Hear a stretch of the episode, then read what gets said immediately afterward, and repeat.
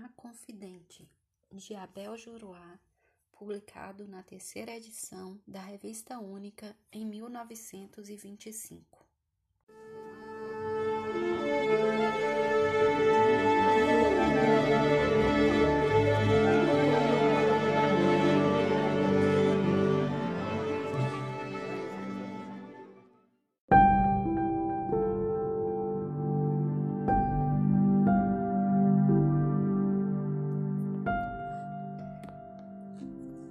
Alcina.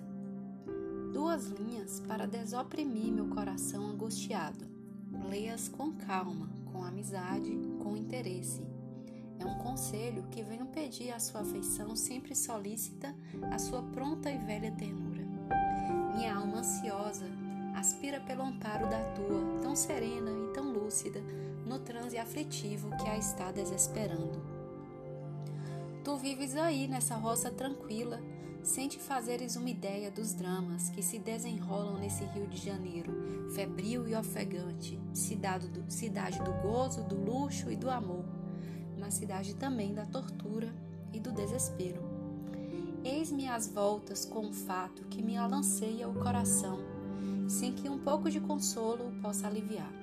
Vou expor-te o meu caso em todos os seus pormenores, não me condenando nem me desculpando Fiz há meses conhecimento com uma vizinha que encontrava sempre na missa, onde, aos domingos, eu costumava retemperar com orações fervorosas as desalentadas fibras das minhas crenças. Chama-se ela Zezé Antunes. Tem 40 anos e uma fisionomia desbotada, onde transparece um grande cansaço e maior aniquilamento. Pusemos-nos a conversar, trocamos ideias, conquanto as delas sejam por demais insignificantes e incolores.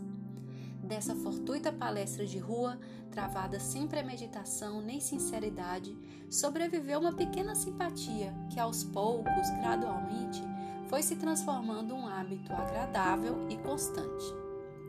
Desde que meu noivo se ausentou, vivo reclusa, apesar do irrequieto esvoaçar da minha doida imaginação.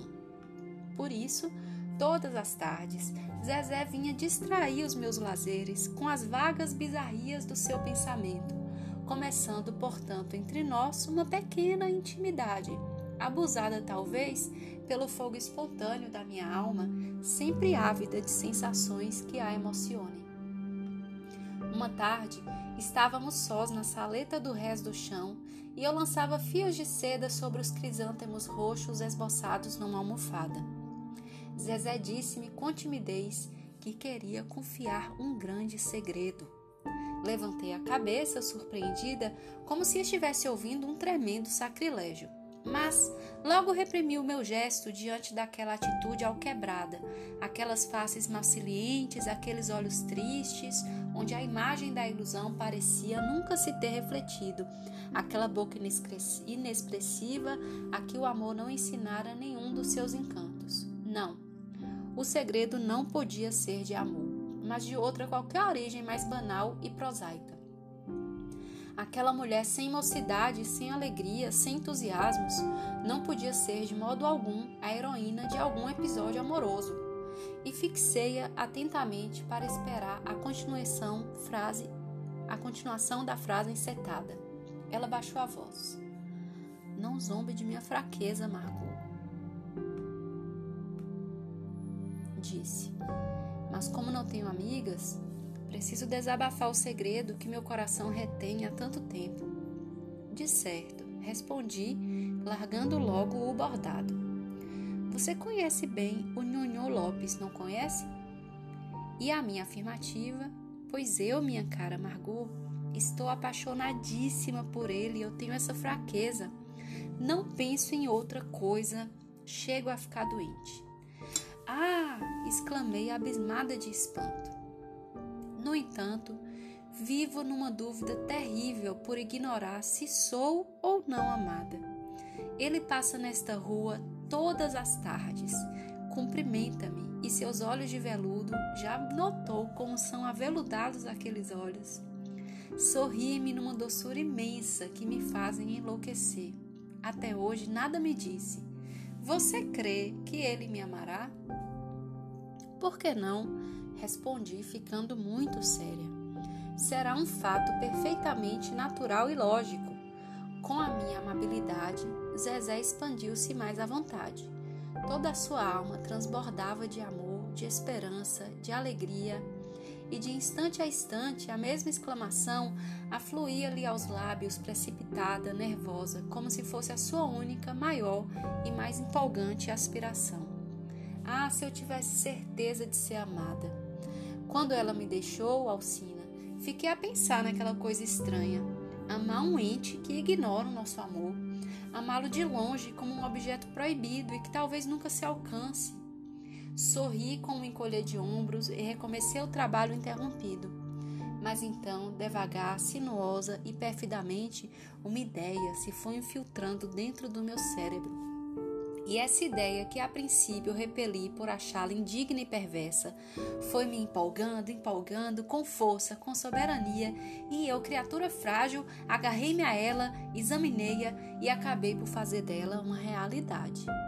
Era de escrever a Zezé uma ardente carta de amor, onde extravasasse todo o meu sentir, todo o meu palpitar, todos os meus sonhos, assinando-a apenas com as iniciais dele, NL.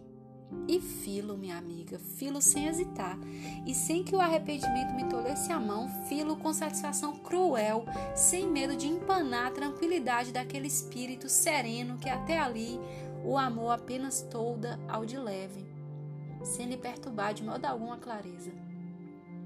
Depois dessa carta redigida no estilo simples, para patentear a sinceridade do meu afeto, mandei outra, depois outra, depois ainda outra, vigiando através da cumplicidade das minhas venezianas a figura de Zezé, assustada, enternecida, radiante, entreabrindo de minuto em minuto a vidraça do seu quarto para fitar as minhas janelas e adverter-me, talvez, sobre o fato extraordinário.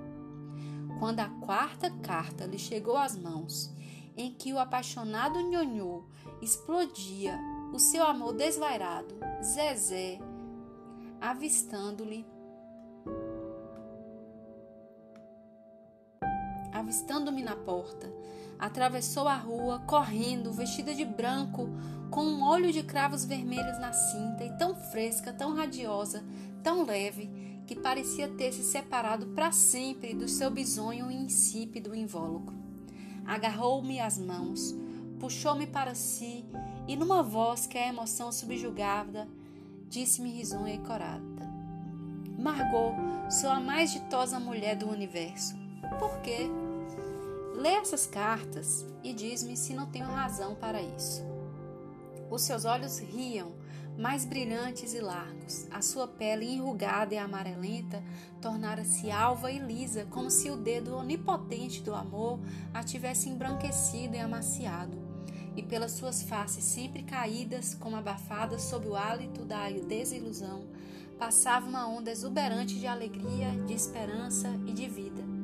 Quando acabei de as ler, Zezé arrancou umas das mãos segredando-me num metal de voz que me apavorou, tão grave e profundo achei. Agora, Margot, não quero saber de mais nada na vida, só ele, só ele, só ele. O meu amor comoveu, teve pena de mim, por isso decidiu-se a escrever-me. Ah, mas se eu perder? E um soluço terrível sacudiu toda. O que farás? Perguntei, trêmula e aflita. Matar-me-ei, respondeu com energia. Matar-me-ei sem saudades do mundo. E terminando essa afirmativa com lágrimas a escorrerem-lhe pelo rosto, deixou-me atônita e entrou para a casa dela correndo. Matar-se a pobre Zezé e serei eu, eu com minha malvada e incorrigível preocupação de motejar que a levarei a isso? Eu? Passei a noite atormentada, com remorso a corroer-me. E quando levantei bem cedo, sem ter podido dormir só um instante, vim suplicar um umbrado angustioso o teu auxílio. Que devo fazer? Que me aconselhas?